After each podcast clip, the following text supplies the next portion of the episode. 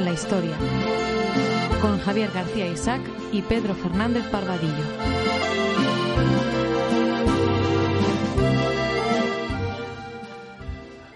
Hoy tenemos a un viejo amigo aquí para hablar de un tema todavía más viejo.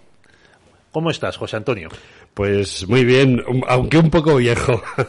Ay, valga. Pues vamos a ir al que algunos consideran el origen de Hispania en la historia, las guerras púnicas. Efectivamente. Yo creo que es el, el periodo histórico al que más lejos hemos llegado en este, en este programa.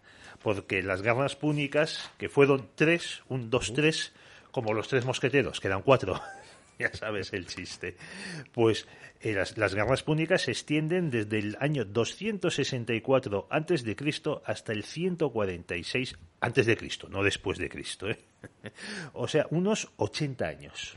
Más o menos, más o menos, porque la verdad es que el, el tema es la preponderancia en el Mediterráneo, lo de siempre. Eh, hay una potencia que domina el Mediterráneo o que domina el mundo, como sucede ahora, y surge una nueva potencia. Entonces, eh, las guerras púnicas duran lo que tarda eh, los púnicos, es decir, los cartagineses, en desaparecer bajo el dominio romano. Y son esos 80 años de los que tú hablas. Que además no fueron los únicos conflictos que se dieron, o sea, el combate entre Roma y Cartago, sino que a su vez tuvieron guerras civiles en la propia Cartago, luego un, hubo una guerra de mercenarios, me parece que en Sicilia, uh -huh. eh, y, se, y, se, extendió, también hubo un escenario en Hispania, que es cuando uh -huh. España entra en, en, la historia y se abre al mundo romano lentamente, pero que sí. luego, como dice nuestro querido compañero Pío Moa, pues que la historia de España sería completamente distinta de haber vencido los púnicos a los romanos, bueno, como la historia del mundo.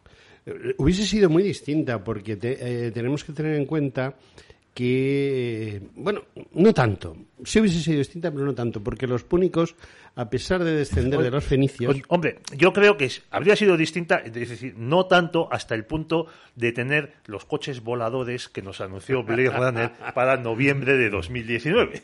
Efectivamente. Bueno, la verdad es que... Eh, ambas, ambas civilizaciones, tanto la romana como la púnica, eh, tenían en común que la base de su filosofía al final era la griega. Y eso es muy importante. Los púnicos que procedían de los fenicios, curiosamente, curiosamente eran mucho más helenizados de lo que la gente se piensa.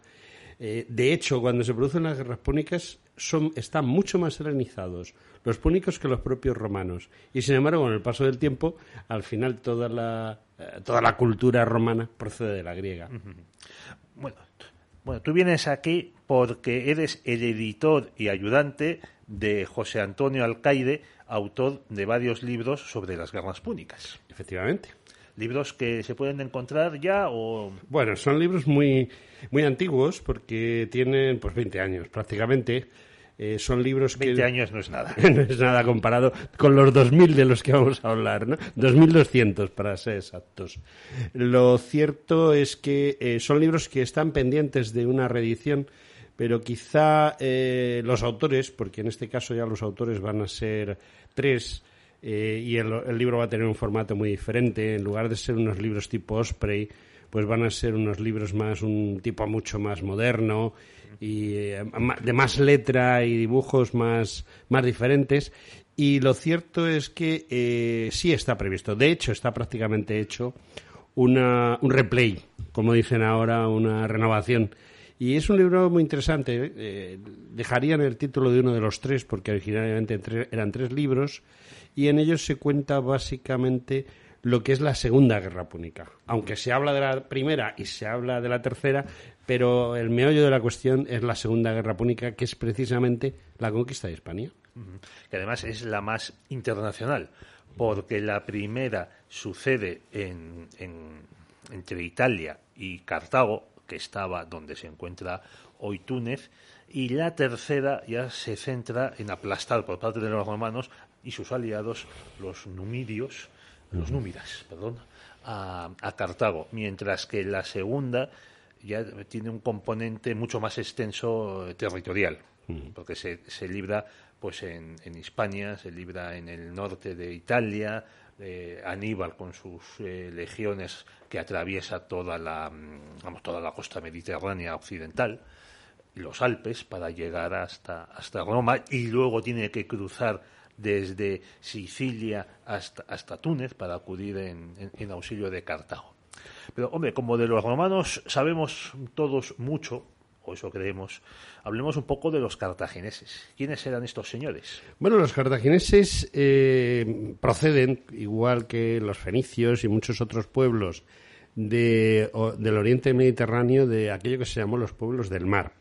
Hay, como siempre, hay división de opiniones, porque en esto hay varias escuelas, ¿no? es que además de esta época apenas hay documentos.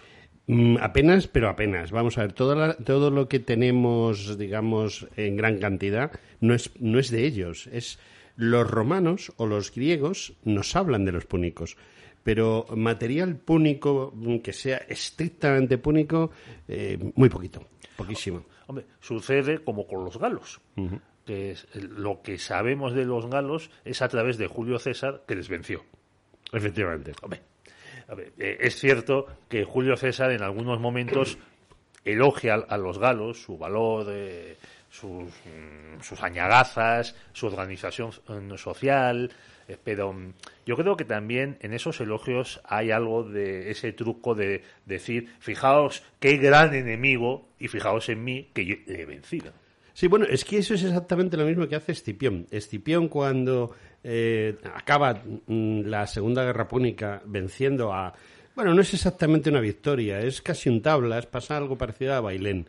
Es casi un tablas, lo que pasa es que estratégica y logísticamente es una victoria romana y es una derrota púnica y ahí se acaba la guerra. No desaparece eh, Cartago porque desaparecerá unos cuantos años después, pero lo cierto, lo cierto es que Escipión termina la guerra diciendo qué grandes enemigos, el mejor general que ha habido nunca ha sido Aníbal y yo le he vencido. O sea, ahí está muy clara la propaganda, ¿no? Eso, eso. En cambio, la tontería que es hoy día denigrar al enemigo al que has vencido, porque eso lo que hace es eh, rebajar tu victoria. Sí, pero es que, vamos a ver, em, yo estoy convencido que, con el paso de los años, de los siglos, eh, la gente ha perdido una serie de valores éticos y morales y, ha ganado una serie de cosas que no le beneficia para nada. entre ellas está la envidia, el egoísmo. Quizá la envidia y el egoísmo personal no era tan acusado en, eh, hace dos mil años y ahora sí. Y eso es lo que desvirtúa totalmente la moral y la ética de las personas. Por ejemplo, los japoneses en la Segunda Guerra Mundial pues, despreciaban no solo a los chinos, sino también a los británicos, los holandeses, los franceses, por supuesto los norteamericanos, que los consideraban por los decadentes, aburguesados, diría un, marxista. Y sin embargo, ¿cómo les dieron? sobre todo los norteamericanos, con dos bombas atómicas. Y lo mismo les pasó a norteamericanos y soviéticos en Vietnam y en Afganistán. Vamos a triturar a estos eh, desgarramantas. Y dice, joder, con los vietnamitas y con los afganos. Efectivamente. Bueno, eh, la verdad es que eh, tanto los soviéticos en, Afganistán como luego los norteamericanos, primero en Vietnam y luego en Afganistán, pecaron de esas autosuficiencias. Somos maravillosos, somos la pera limonera. Y precisamente en Vietnam eh, los americanos se dedicaron a coleccionar aliados y hay un aliado suyo que Kissinger vino aquí a Madrid y estuvo hablando con con el jefe del Estado entonces, el general Francisco Franco. Y Franco... Ah, ese que pasea por la calle, que, los, que, el PSOE quiere meter en la cárcel. Efectivamente, sí, ese, ese, ese, ese Francisco Franco. Bueno, pues ese Francisco Franco, que según esto será tonto, le dijo a Kissinger, mire usted, eh, yo no voy a mandar tropas a Vietnam porque vino, vino a pedírselas, ¿no? Quiero que mande usted tropas a Vietnam. dijo, no, porque yo no voy a ninguna guerra que voy a perder. Y ustedes van a perder esa guerra. Y que sin guerra, ¿cómo vamos a perder la guerra? Ustedes van a perder la guerra. Como usted me pide ayuda, usted lo que quiere es mi bandera puesta en el cuartel general. Ustedes van a tener la bandera española puesta en el cuartel general en Vietnam. Pero lo único que les voy a mandar es un hospital de campaña. Eso es. Pues lo mismo le pasó al general argentino Lanús que, fue eh, presidente de, Argentina ah, entre el 71 y el 73, que en, eh, eh, él llega cuando ya está en Chile Salvador Allende, al que Nixon y Kissinger querían derrocar. Y, y, no sé si es Kissinger, vamos, en una visita, eh, creo que es Kissinger el que le incita a, a Lanús a atacar militarmente a Chile. Chile además había una disputa entre, entre Argentina y Chile por, el canal de el canal de Beagle, que al final ha acabado ganando Chile, menos mal que en arbitraje pacífico, aunque estuvo a punto de estallar una guerra en el año 78, una batalla naval. Y es cierto que el, ejército chileno en ese momento estaba desbaratado, mientras que el ejército argentino estaba en un proceso de, de rearme, hasta el punto de que en los años 70 se decía que los eh, argentinos estaban desarrollando armamento nuclear.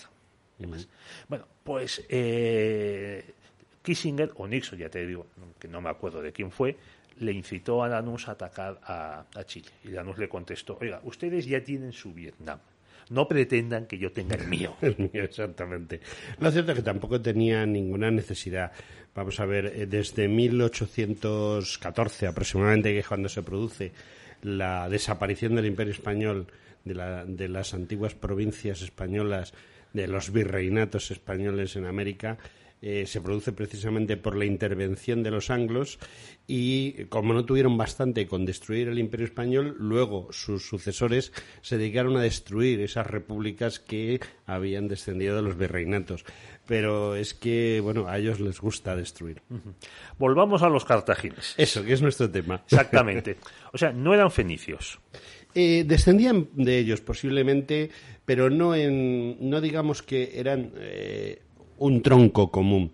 Es decir, estaban dentro mm, de los, de los mismos pueblos del mar de los que aparecen los fenicios.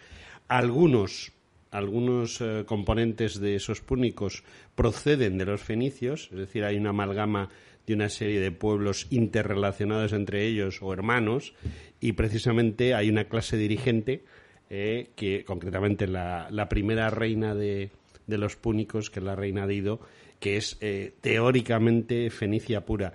Pero eh, el problema que tenemos en esta época es el problema de siempre. Eh, y es que hay muchos poemas tipo Homero, pero realidades, realidades no hay tantas. solo hay los restos arqueológicos.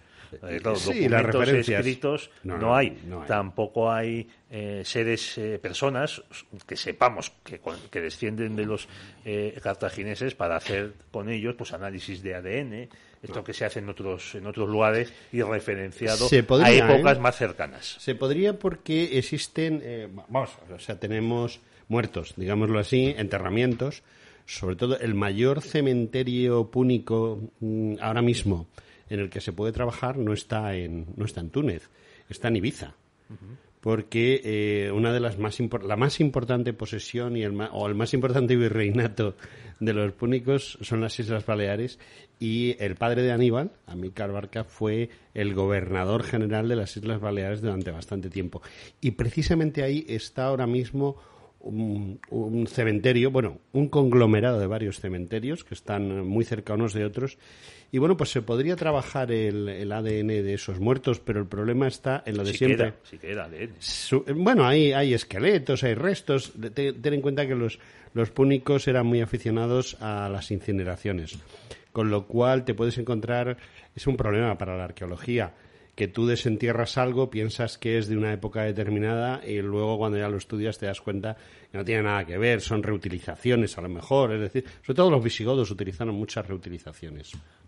Bueno, vas a, la Catedral de Córdoba y muchas de las eh, columnas que son la base de, los arcos, el bosque de columnas, son columnas romanas. Efectivamente. Porque em, que los, los árabes, pese a lo que dice el, el mito de las tres culturas, los árabes, sobre todo en los primeros tiempos, primeros par de siglos que estuvieron en España como constructores y demás no eran muy buenos.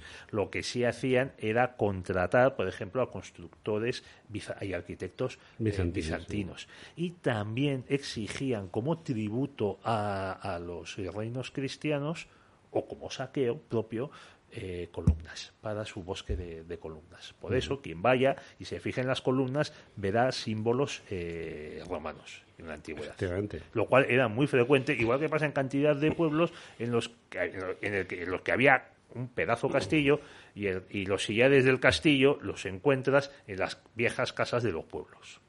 Bueno, hay castillos que además ves muy bien. Hay un castillo precisamente en Salobreña, cerca de Salobreña, en el cual puedes saber eh, efectivamente eh, la antigüedad del castillo. O sea, tú te pones a mirar la principal torre del castillo y vas viendo las diferentes formas de construcción hasta que llegas precisamente a los cartagineses. O sea, porque cada cultura que ha pasado por allí ha subido un poquito la torre y entonces vas viendo la diferente forma de construcción y es curioso porque el- el- digamos que la base de la torre sería seguramente íbera ves construcción púnica, que es prácticamente la griega, ves construcción romana, que es una variante, y así hasta, eh, pues eso, el siglo, el siglo XIII y el siglo XIV. Bueno, eh, eso también pasa en, en la iglesia de Santa María la Blanca de Villalcázar de Sirga, que tiene una base románica y encima hay gótico. El gótico, sí, sí. Bueno, sigamos con los cartagineses. Sí, que No nos olvidamos de ellos. Pero estos, eh, este pueblo, mm, ¿cómo, cómo un pueblo eh, marítimo se establece en el desierto? Con lo que ahora creemos que nos parece desierto, entonces no lo era. No lo era, no. Vamos a ver, el, eh, el cambio climático, el famoso cambio climático que nos quieren vender, eh, no es eh, no está provocado porque quememos mucho carbón, carbón ni, Ni los por los pelos de las vacas. Ni por los pelos de la- ni los pelos de las vacas, no, exactamente. El cambio climático es algo evolutivo dentro de la Tierra. Hay fases de glaciaciones, hay fases de calentamiento, etcétera. Hay ¿Qué volcanes. Hay volcanes que también, pero, bueno, También hay- ayudan. Ayuda, a todo ayuda un poco. El, el eje de la Tierra cambia constantemente, muy poquito, pero al cabo de los siglos es un muchito. Y eso es muy importante para el cambio climático. Pero claro, si nos venden eso, luego no nos pueden meter los impuestos que nos meten para sacarnos del dinero del bolsillo. Lo cierto es que el norte de África, eh, precisamente hace unos 3.000 años, 3, 4.000 años, es quizá, eh, era un vergel se podría mm, parecer mucho, mucho a, la costa, eh, la costa cálida que llamamos aquí en, en España, es decir, la costa granadina, la costa de Almería, la costa de Málaga, y eh, no es que hubiese agua en grandes cantidades, pero sí las suficientes como para crear unos regadíos. Ten en cuenta que los púnicos no se establecen en, eh, en- en lo que eh, luego va a ser Cartago, es decir, en, eh, en Túnez, precisamente en eh, 200 años antes de Cristo. Cuando se produce esa segunda, esa primera, segunda y tercera guerra púnica, los, los púnicos llevan eh, más de 600, 700 años quizá, porque no sabemos la fecha exacta, se barajan varias fechas. Y pues yo te podría decir, pues tal año. Pero luego enseguida sale alguien que dice, pues no, porque según no sé quién está el otro. Tú calcula que ellos eh, se establecen allí en torno a 900 años antes de Cristo. Que el clima era muy diferente, era mucho más suave, es decir, menos se caluroso. cultivaba trigo. Había, eh, sí, sí, había cultivo de secano y cultivo de regadío. En la zona de la actual, eh, de- donde están la- lo que se supone que son las, las ruinas de la Cartago púnica, eh, esa era una zona de regadío.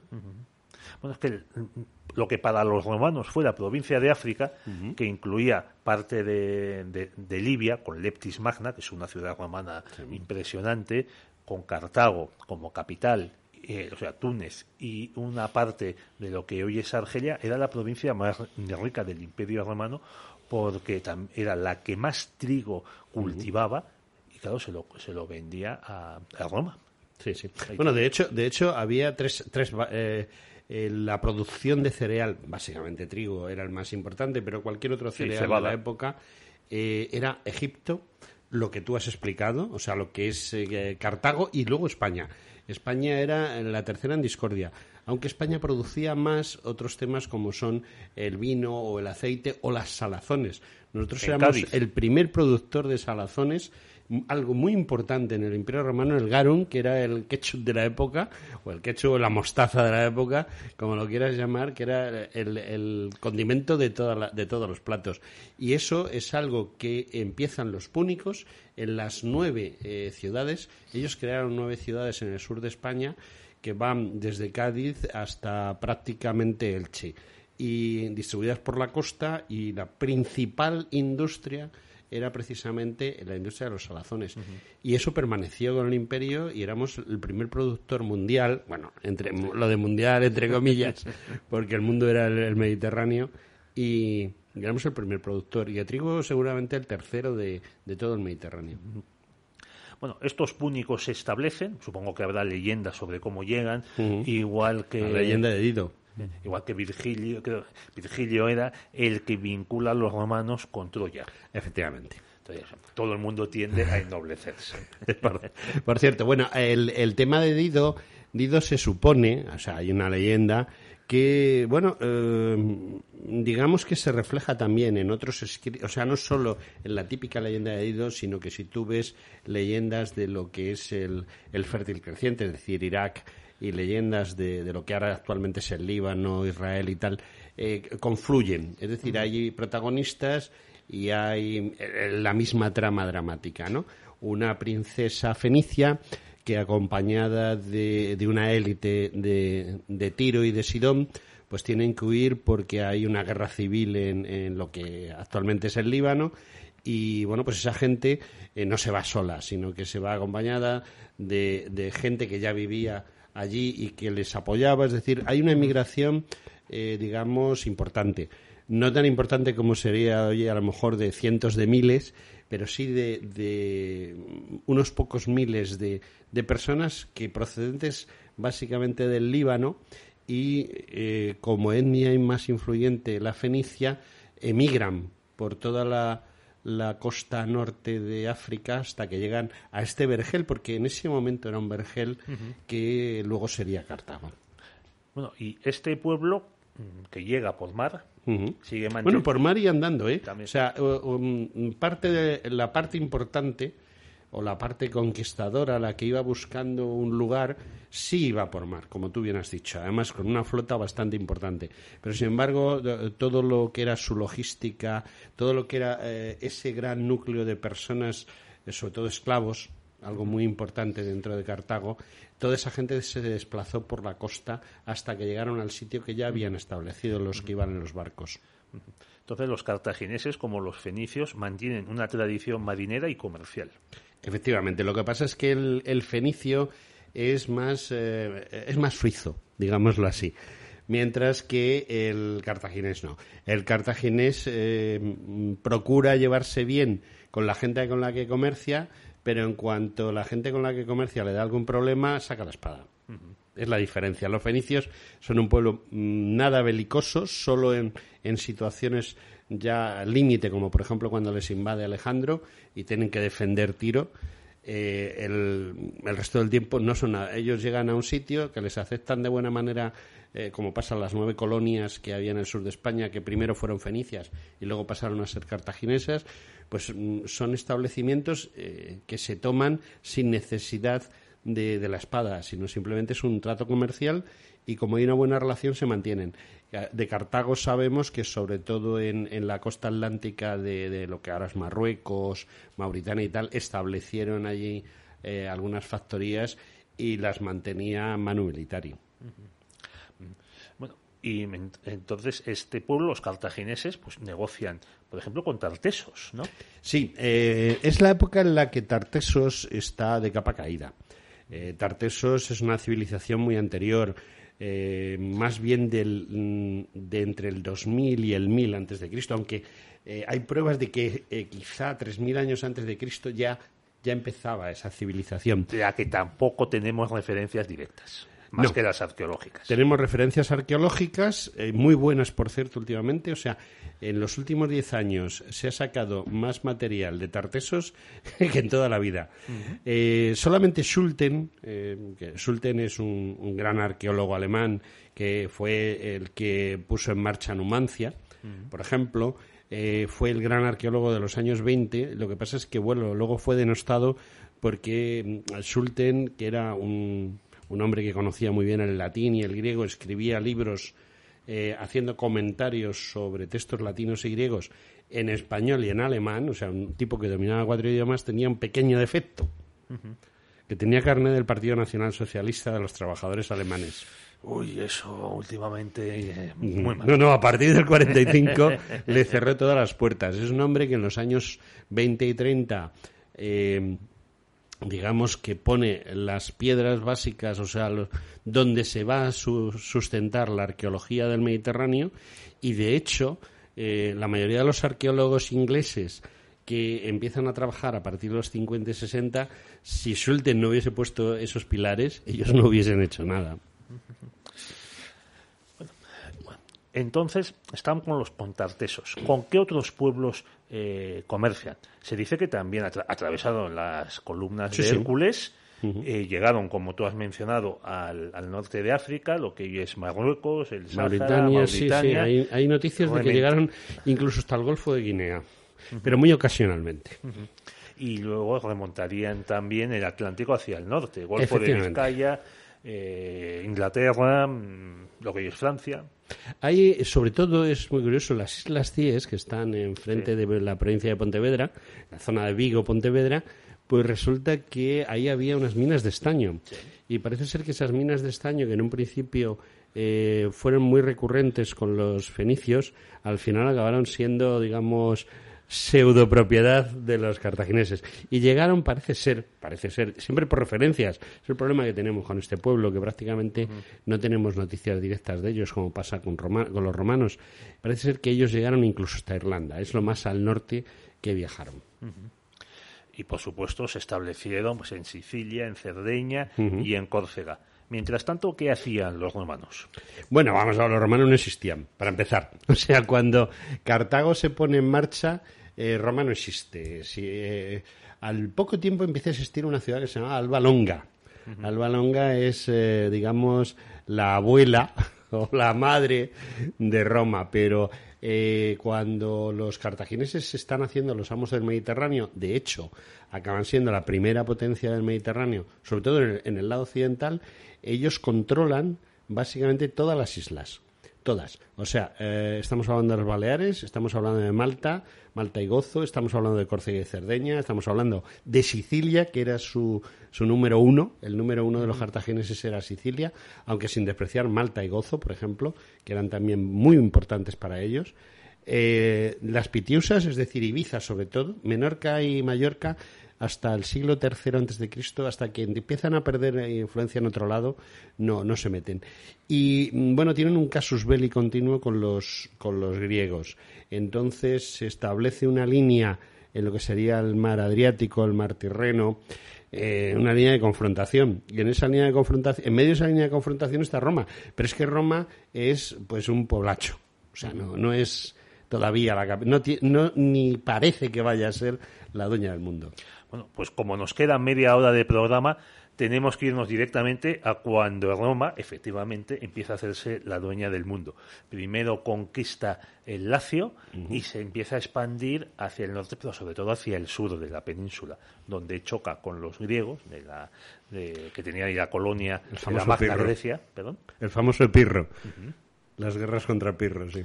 Y de ahí viene la expresión victoria pírrica. Victoria pírrica, sí y luego chocan con los cartagineses. Efectivamente. Vamos a ver el. Pero entonces no eran un poder marítimo. No, no, en absoluto. Los romanos tenían solo ejército, legiones. Y, y no muchas. Vamos a ver el.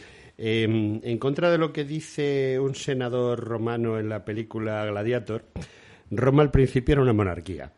Y esa monarquía, em, que, eh, estamos hablando de una monarquía eh, que sale de los etruscos, que sí eran una potencia en el norte de Italia, incluso en el centro de Italia también eran una potencia, pero vamos, básicamente eran en el norte de Italia, eran una potencia no marítima, es decir, terrestre.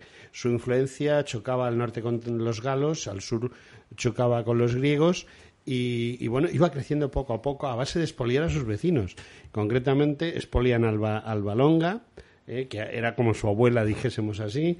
Eh, cuando desaparece, desaparece la monarquía etrusca, empiezan las guerras sabinas. Los sabinos eran un pueblo cercano a ellos, bueno, o sea, el pueblo de al lado, digámoslo así, y la guerra empieza básicamente porque los romanos había muchos hombres y pocas mujeres. No sabemos el motivo, pero lo que sí es cierto es que la excusa que ponen los romanos para iniciar las guerras sabinas es precisamente que no tenían mujeres y entonces van y montan una guerra para robarle las mujeres al vecino, que es el pueblo sabino. Y pero estamos hablando, todavía faltan casi 300 años para que ellos choquen contra los, los cartagineses pero acaban chocando. Acaban chocando porque ellos se van expandiendo. Entonces, eh, el choque llega, curiosamente. Primero, Cartago no sabía ni que, seguramente ni que existía Roma, para empezar. Cuando empezar, A yo- no ser que negociasen con ellos. Sí, pero poquito, poquito, porque no era su zona de influencia. Era eh, la zona etrusca nunca tuvo una- un gran contacto comercial, más bien era Francia, España, pero la zona norte de Italia, eh, de poder etrusco, los etruscos eran muy buenos comerciantes y además también eran buenos soldados en tierra. Eh, los cartagineses no eran buenos soldados en tierra, no tenían, los cartagineses curiosamente no tenían ejército propios, ellos Eran tenían mercenarios. mercenarios. Entonces, eh, quizá ellos echaron cuentas y no les merecía la pena pelearse con los etruscos. Con lo cual, su ignorancia sobre Roma llega prácticamente hasta el siglo V antes de, de Cristo, que empiezan a tener problemas con esos labradores. O sea, la, la definición de, de los cartagineses hacia los romanos, que esos labradores nos están dando problemas. y, y les daban problemas por, por el saqueo. O sea, los romanos eran unos piratones. En el siglo VI, el siglo V, eran gente que se dedicaba a expoliar al vecino. Y entonces, Para que luego Julio. César persiguiese a los piratas que le capturaron. ¿eh? Exactamente. Pero esos piratas, como eran de Yugos- lo que luego fue Yugoslavia, eso ya es otra historia. Además, fueron los que perdieron. Son los que- sí, bueno, el que pierde normalmente es el malo. Eso, Vae Victis, que dijo un jefe galo a lo- a los mismos romanos. Sí, porque cuando los etruscos desaparecen, los romanos chocan con los galos. Y, y los galos son otra historia. O sea, los etruscos era un pueblo, era un pueblo influyente, económicamente importante, tenían un ejército y se expansionaban. Y unas los- esculturas Los preciosas. galos eran muy, eran muy brutos. Los cel- eran celtas. Los galos eran una variante celta y, y eran bastante, bastante conflictivos. Lo que pasa es que estos, esta partida de ladrones que vivían eh, alrededor del río Tíber, pues eh, también eran de armas tomar, ¿no? Y entonces estuvieron todos constantemente que yo te doy, que tú me das, que yo te doy. Y mientras los galos acabaron eh, retirándose a la zona de Milán, eh, Sí, al norte del Po. al norte del Po. eh, los romanos llegaron hasta el río Po y ahí establecieron, por lo que sea, su frontera norte. Entonces limes. empezaron hacia abajo. Entonces empezaron hacia abajo, ¿sabes? Y es cuando acaban chocando, pero en tierra, con los cartagineses. La primera guerra púnica, la primera guerra púnica empieza precisamente como tú bien dices, porque ellos tratan de conquistar Sicilia, que bueno, ir desde la eh, Sicilia está en la punta de la bota de Italia, ¿no? Y entonces, pues es cruzar un estrecho, para lo cual no hace falta tener una armada, sino simplemente por sorpresa lanzarse sobre la isla. Se lanzan sobre la isla y llegan los cartagineses. Bueno, los cartagineses tenían establecido allí, digamos, sus cuarteles de invierno. Es decir, eh, Buen sitio. Buen sitio para tener los cuarteles de invierno. Los cartagineses solamente tenían una unidad militar propia que era lo que se llamaba eh, la guardia de la banda. Es decir, eh, porque eh, no porque fuesen una banda, sino No, porque es, llevaban que, una banda. es que parece que es el nombre Sí. de alguna charanga de los carnavales de Cádiz. No, no, pero es que se llama así según los romanos. Entonces era eh, la guardia de la banda eran aproximadamente unos 5.000 hombres. Era una unidad eh, militar tipo eh, pues, parecido a la legión, pero con una influencia muy grande de la organización militar griega. Eran todos cartagineses y, y, bueno, pues estos, esta gente eh, esta unidad para lo que servía realmente, aparte de ser la unidad que protegía al propio Cartago, es decir, la, la unidad que estaba permanentemente en Cartago defendiendo la ciudad, era como una especie de academia militar, donde se formaban los oficiales y suboficiales, que no se llamaban así, pero bueno, la equiva- eh, sería su Como el batallón sagrado te va. Sí, como el batallón sagrado, pero mucho más grande, porque el batallón sagrado no tenía 5.000 hombres. Entonces, el tema está en que de ahí salían los mandos que en el futuro iban a tener el control de las unidades que se contrataban. Porque los- el sistema de mercenarios que llevaba Cartago era muy diferente al de otros países. Eh, otras ciudades-estado, estamos hablando, no países, porque países, países es muy fuerte para esa época. Ellos contrataban unidades enteras, sobre todo levantinas. Por ejemplo, Edeta, que es lo, es, eh, lo que ahora es el Reino de Valencia, Valencia-Alicante, pues eh, era su principal proveedor de unas unidades tipo batallón que podríamos eh, decir que son equivalentes a esas unidades que luego en el siglo XIX se desplazaban al campo de batalla a lomos de un caballo, pero combatían a pie. Entonces, eh, Cartago contrataba batallones enteros, no se llamaban batallones, pero bueno, para que la gente nos entienda, batallones de 500, 600 hombres que los mandaban sus propios jefes naturales, pero luego tenían un jefe por encima que era alguien que había salido de esa guardia eh, de la propia localidad de Carta. Y los sonderos ibicencos. Por ejemplo, o sea, pero ellos no contrataban, eh, o sea, no De uno en llegaban, uno. eh, ponían la mesa, a ver, voluntarios, no, llegaban, hablaban con el jefe de, de la zona y decían, oye, mira, necesitamos 300 sonderos. Y entonces es- ese era el que se preocupaba de juntar 300 sonderos, los mandaba él, los contrataba él y luego él se contrataba a su vez con los cartagineses. Ese era el sistema que ellos tenían. Y en Sicilia, como decimos, chocan por primera vez romanos y cartagineses y los romanos tienen que formar una flota. Sí, porque el problema está en que, eh, claro, el, el dominio del mar era absoluto por parte de los cartagineses. Y ellos desplazan un ejército. En ese momento Roma solo tenía cuatro legiones. Esas cuatro legiones, pues, equivaldrían aproximadamente entre 8 y 10 mil hombres. No sabemos la cifra exacta, pero se puede calcular. De 8 a 10 mil hombres los desplazan a Sicilia. ¿Qué sucede? Que se quedan aislados porque el dueño del mar es Cartago. Entonces, eh, Roma estaba en esa época en la que, eh, eh, contra más eh, importante fuese el reto, pues mejor lo hacían. Y se ponen, eh, mm, tratan de comprar barcos a los griegos, pero los griegos no están muy por la labor porque los griegos ya han perdido terreno con respecto a los romanos. Entonces, bueno, pues lo que hacen es contratar eh, carpinteros de ribera, que son los que eh, lo que ahora lo que en el siglo XVII, XVIII, XIX se llama carpinteros de ribera, para que les construyan una flota. Pero claro, mm, al principio aquello es un desastre. Primero porque la construyen eh, de cualquier manera. O sea, no, no tienen unos arsenales adecuados, eh, no tenían muchos técnicos, los pocos que tenían estos griegos. Y bueno, pues eh, las primeras escaramuzas les dan pal pelo, pero aprenden muy rápidamente. Aprenden tan rápidamente que ganan la Primera Guerra Púnica, que es por Sicilia, curiosamente. Y no solo es por Sicilia, es por Córcega, es por Cerdeña y incluso pierde los, los cartagineses pierden Malta, lo pierden todo. Es decir, una potencia marítima mm, pierde un imperio y el control eh, naval del Mediterráneo contra unos labradores, como yo decía, esos labradores, despectivamente.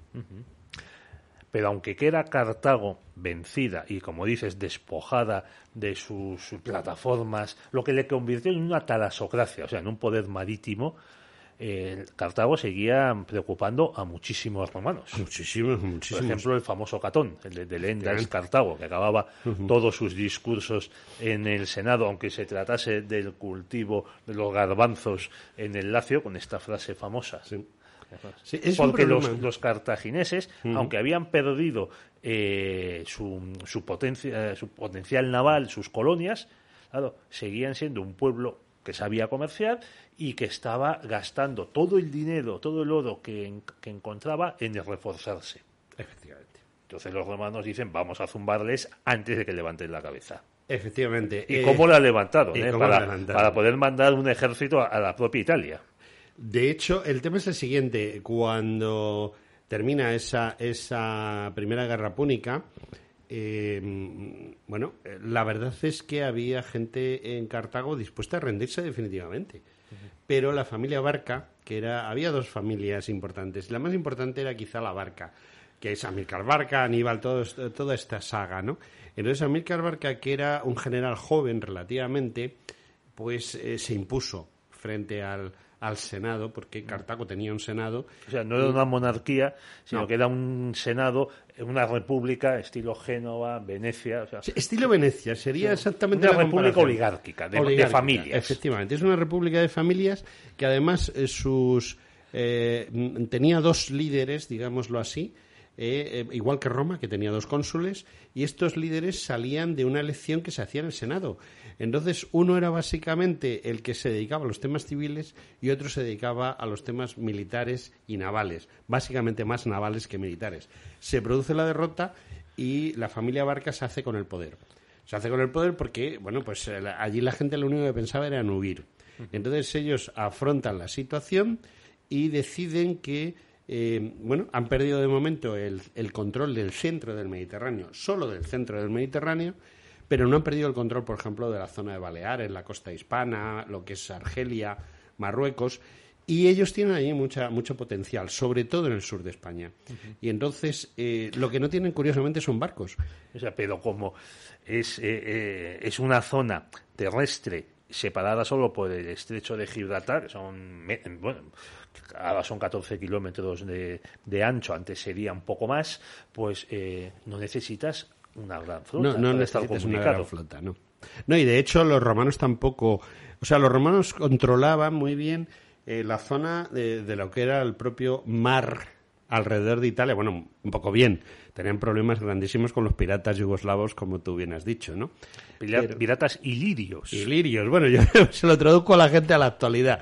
Eran de, lo que ahora es Croacia. No, es que luego siempre hay alguien que nos dice eh, que no hablan ustedes de piratas yugoslavos. Bueno, piratas de lo que actualmente es, lo que actualmente es Croacia, básicamente y eran piratas ilirios que luego se fue, sirvieron a Roma muy bien. Concretamente, Cantabria y Asturias lo conquistan las legiones macedónicas que procedían precisamente de, con soldados ilirios. Pero bueno, volvemos a nuestros cartagineses que no tienen flota para, para mandar un ejército a, a, España, que está enfrente. ¿eh? Que ahora hay un, un gasoducto que está cortado. Pero bueno, está muy cerca. Entonces, el ejército de Almilcar Barca se desplaza por tierra, andando y a, lomos de, caballos, de camellos, etcétera, hasta el estrecho. ¿eh? Y elefantes. Bueno, pero es que el elefante de esa época no era como el elefante indio o el, elefante del norte de África no permitía un castillete. O sea, cuando eh, vemos esos dibujos en los que hay un grandísimo elefante con un castillete encima. Eso es mentira. El elefante norteafricano que desapareció gracias al circo romano era un elefante que permitía, era poco más grande que un caballo y un caballo grande, claro, y eh, llevaba un conductor y un, y un soldado. No llevaba nada más que eso, ni siquiera llevaba un castillete y tal. Y, el efecto de esos elefantes era eh, el miedo, el lanzar varios elefantes de esos contra las tropas enemigas. Las tropas enemigas veían venir unos animales relativamente grandes, desbocados, y se abrían como las aguas del Mar Rojo. Pero volvemos. Un poco como las primeras tanquetas. No digo tanques, tanquetas. No, no, no, no eran tanques, eran tanquetas, exactamente. O sea, el equivalente sería un elefante indio o del centro de África, equivalía, equivaldría a un carro de combate, a un Panzer 5, mientras que el, el, elefante pequeñito pues era un Panzer 1. Es decir, una tanqueta, pero muy chiquitita además. Bueno, estamos en el año 218 antes de Cristo. No, antes, antes todavía. un poquito antes. Estamos un poquito antes cuando Almilcar Barca, el padre de Aníbal, cruza el estrecho de Gibraltar, se apodera de Cádiz sin pegar un tiro de la época, es decir, sin, sin pegar un flechazo a nadie, porque, eh, bueno, pues eh, eh, ya, lo tenían ellos, o sea, ellos estaban ya allí. Lo que no tenían una, una fuerza militar. A continuación, sube por el Valle del Guadalquivir, mientras otras fuerzas, también dirigidas indirectamente por él, con su yerno Asdrúbal, va por la costa. Y entonces pues prácticamente se hacen contra Andalucía, ¿eh? toda la Andalucía, desde Cádiz hasta Almería y por el norte hasta Jaén, cae bajo su poder. Eh, se hacen con lo que es Murcia actualmente y con Alicante. De hecho, em, hay una, la muerte de Almilcar se produce eh, en un momento muy concreto, que es cuando tratan de conquistar Elche de la Sierra. No Elche, sino Elche de la Sierra. Entonces, eh, la, anécdota dice que eh, Almilcar, que le gustaba como a Churchill eh, los líquidos de alta graduación, estaba un poquito bebido y se cayó del caballo con el peso de la armadura, eh, cayó en un río y con el peso de la armadura murió ahogado. Eso es lo que dicen las leyendas. No sabemos si es cierto o no, pero puede ser, puede ser. Porque se iban, estaban en lo que ahora es Elche de la Sierra, provincia de Albacete, y estaban cercando una ciudad oretana.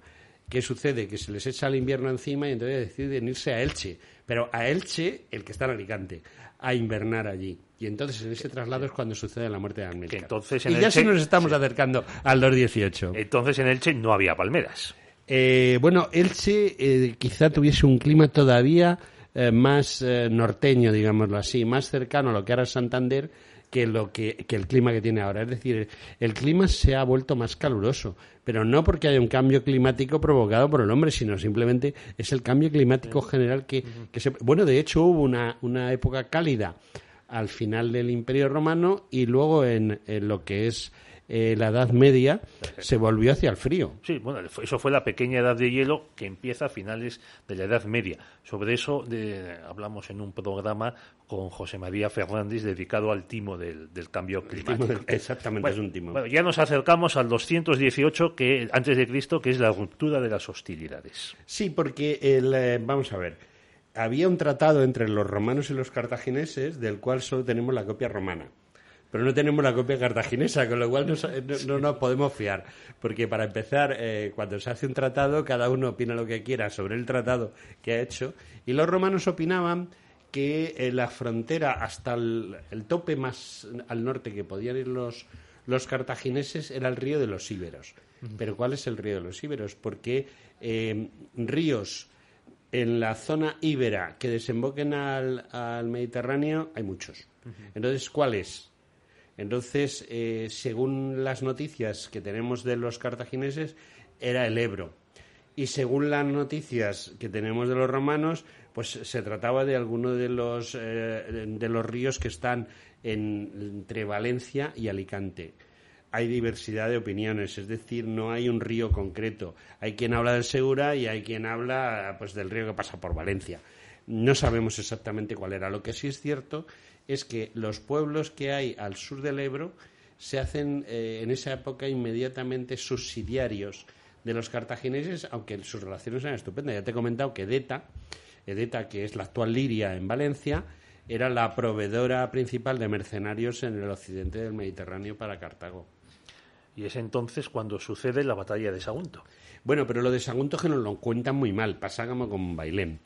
Eh, Sagunto, vamos a hacer un símil. Edeta es España y Sagunto es Cataluña. Entonces se pasan de rosca un poquito los de Edeta, perdón, los de los de Sagunto, porque eh, eh, era un tema económico, básicamente económico. Hay una zona que es Teruel, en la cual se produce todo lo que se necesita para construir buen armamento, básicamente hierro. El hierro turolense en, en, esa época, en el milenio antes de Cristo, estaba considerado como el mejor hierro para la fabricación de armas que existía en el Mediterráneo. Esa zona era propiedad de Deta, era del país edetano, o sea, de Liria. Pero Liria está en el interior. Entonces, Liria tenía un puerto por el que salía ese mineral, eh, mm, o en bruto o ya tratado en lingotes, salía para venderse por todo el Mediterráneo. ¿Cómo se llamaba ese puerto? Sagunto. Entonces, ¿qué es lo que sucede? Pues Edeta es la capital. Sagunto es una ciudad de segundo orden. Eh, aquí estamos en lo de siempre. Eh, los, líderes de Sagunto opinan que para qué le van a pagar eh, impuestos al rey que está en Edeta si ellos pueden ser autosuficientes. Y claro, esto mm, rompía la unidad de un Estado que era subsidiario de Cartago y además para Cartago era básico y fundamental ese hierro que salía de Teruel. Entonces, ese es el verdadero casus belli. Lo del río es una anécdota. La excusa. La excusa. Es lo de, lo de el Maine en, en Cuba, lo del ataque a Pearl Harbor o lo de las Torres Gemelas. Son cosas que monta la potencia que manda eh, para que les ataquen y cuando les atacan dicen ¡Ah! ¡Ah! Nos han atacado. Casus belli. Bueno, entonces los cartagineses toman Sagunto, siguen avanzando eh, hacia el norte y fue ¿eh? No te creas que la toma de Sagunto Aníbal es que no, nos podemos entretener porque ya Aníbal estuvo a punto de, Aníbal estuvo a punto de morir en la toma de Sagunto. Dime. Entonces que entonces los romanos deciden declarar la guerra a los cartagineses, pero eh, ya está, ya ha aparecido Aníbal. Sí, Aníbal ya tenía previsto ir a por Roma. O sea, Aníbal desde muy pequeño se había formado como un buen general, muy cercano a sus hombres, había seguido el ejemplo de su padre, su padre era muy cercano a sus soldados. Y con su cuñado Asdrúbal pensaban eh, por tierra llegar a Italia e invadir Roma.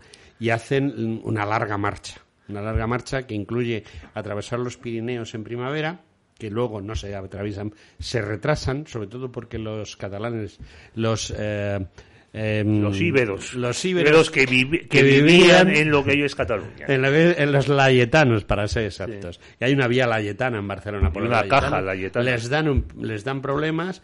Aníbal no se entretiene, pensó en eliminar hasta el último layetano, pero luego lo dejó para la vuelta. Y para la vuelta ya nada. Eh, pasa los Pirineos, pasa los Alpes en invierno, horrible, pierde todos sus elefantes menos dos, porque luego dicen, ah, es que utilizó los elefantes en Italia, ¿qué elefantes? Le quedaron dos. Y además, en, la primera gran batalla, que es eh, eh, Trevia, entre Asimeno y en Trevia, es donde desaparecen esos dos elefantes. Bueno, pero bajan de los Pirineos y se encuentran con la llanura italiana. Bueno, primero Massalia, que era una ciudad griega, pero que se les adhiere, cruzan los Alpes y se encuentran en el Valle del Po. Y allí tienen el primer enfrentamiento, curiosamente, con un Escipión, con Escipión padre. Y esa batalla, en esa batalla eh, está a punto de morir Escipión padre.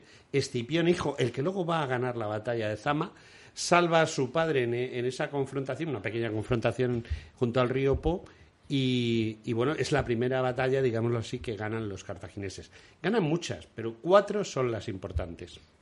Y una de ellas la de Canas.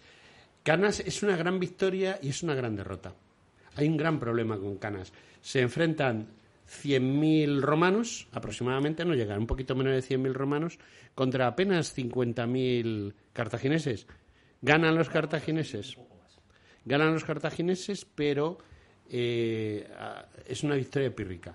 Porque, no pueden reponer las bajas. Efectivamente. Los, los cartagineses pierden 10 o 15 mil hombres y, que no los pueden reponer. Los romanos pierden entre muertos y heridos más de 70.000, que es una barbaridad. pero poco tiempo después esos 70.000 están repuestos y eh, Aníbal se mueve por, por, Italia sin que él pueda hacer nada y lo que eh, hacen los romanos es enviar una expedición contra Cartago. Efectivamente. Dejarle, bueno, que se quede en Italia y nosotros vamos a destruir su base. Sí. Bueno, primero vienen a España. Eh, abren lo que Stalin llamó en la Segunda Guerra Mundial el Tercer Frente. Los Escipiones padre y tío, digámoslo así, del que luego sería Escipión el africano, vienen a España y tienen una serie de batallas contra los hermanos de Aníbal. Mueren en esas batallas y luego es Escipión hijo, que es Escipión el africano, el que viene con un gran ejército, desembarca cerca de Gerona y conquista toda la costa mediterránea porque los hermanos de Aníbal no están a la altura de las circunstancias y acaba entrando en Cádiz. Los cartagineses le consiguen enviar un pequeño ejército de refuerzo a Aníbal pero, muy pequeña, insignificante. Vamos a ver, tú lo que no puedes hacer es tratar de conquistar Italia en esa época con 40, 50, 60 mil hombres a más tirar. Luego, además, los piratas cilicios, vamos a hablar de piratas, los cilicios concretamente, apoyaron inicialmente a Aníbal y le iban a, hacer la logística desde eh, todo el Mediterráneo oriental. Pero en un momento dado los romanos ponen oro encima de la mesa y los cilicios dicen que no conocen de nada a los cartagineses. pero Cartago acaba, eh, perdón, eh, Aníbal acaba pasando a Cartago. Sí, no le queda más remedio. Él y lo que puede su ejército, muy poquito. Desde Sicilia. Desde Sicilia, sí. O sea, primero pasa desde Italia península a lo que es Sicilia y desde Sicilia consigue pasar con escasamente 10, 12 mil hombres nada más a defender Cartago, en donde había pues aproximadamente otros 5 o 6 mil nada más. Se les añaden una serie de gente, una serie de mercenarios. En un principio los númidas eh, les apoyan, luego les traicionan y al final se produce la batalla de Zama, que acaba siendo un tablas. Pero claro, eh, o sea, como tal batalla. Como tal batalla no la ganan estrepitosamente los romanos, ni la pierde estrepitosamente Aníbal. Lo que pasa es que, claro, volvemos a lo de siempre, los romanos podían reponer, tenían logística y Cartago estaba totalmente arruinada desde el punto logístico y económico, con lo cual no le queda más remedio a, Aníbal que sentarse a dialogar con Escipión y consigue un armisticio. Curiosamente que nos han vendido como una derrota. En realidad hacen un armisticio, pero con unas condiciones, ese armisticio con unas condiciones parecidas a las que luego va a ser la Primera Guerra Mundial. Es decir, Cartago se queda, pero vamos, a los pies de los caballos. Los alemanes estuvieron pensando más de una vez en volver a combatir ante las condiciones y el trato que les daban los aliados. En ese, pues igual, igual, una cosa muy parecida pero eh, Aníbal tiene que huir de Cartago. Sí, y curiosamente Escipión, que es su gran enemigo en el campo de batalla, se convierten en amigos, se hacen amigos, Escipión y, Aníbal. Y Escipión se entera de que el Senado romano ha ordenado eh, matar a Aníbal y destruir Cartago. Entonces, Escipión avisa a Aníbal. Le manda un correo y le dice, oye, mira, va a pasar esto, huye, márchate porque van a por ti. Entonces él se va a, a, a Turquía, a, lo que ahora es Turquía, a la costa turca, que entonces eran colonias griegas, había varios reinos de tipo aqueo, había varios reinos griegos, y él se pone allí eh, a servir a los reyes aquellos como general y como almirante. Es curioso, es el único hombre, además mientras estuvo en, en, Cartago fue dictador. Es decir, es el único hombre que ha sido un buen político porque levantó bastante bien la economía cartaginesa, ha sido un gran general y ha sido un gran almirante. Ganó batallas, mandando barcos griegos, curiosamente. Oye, José Antonio, lo vamos a dejar aquí porque se nos acaba el programa y tendremos que llamarte para otra ocasión para que nos cuentes el final de Cartago. Es muy interesante contar cómo conquista Cartago España porque eh, hay un, ahí se demuestra que Escipión no, eh, volvemos a lo de siempre. Bueno, Escipión era tonto, de, tonto no tenían pelo. Era un grandísimo general pues nos lo, nos lo contarás en otra ocasión, José Antonio. Aquí, hasta aquí hemos llegado. Nos despedimos de ustedes, queridos oyentes, y volvemos la próxima semana, si Dios quiere.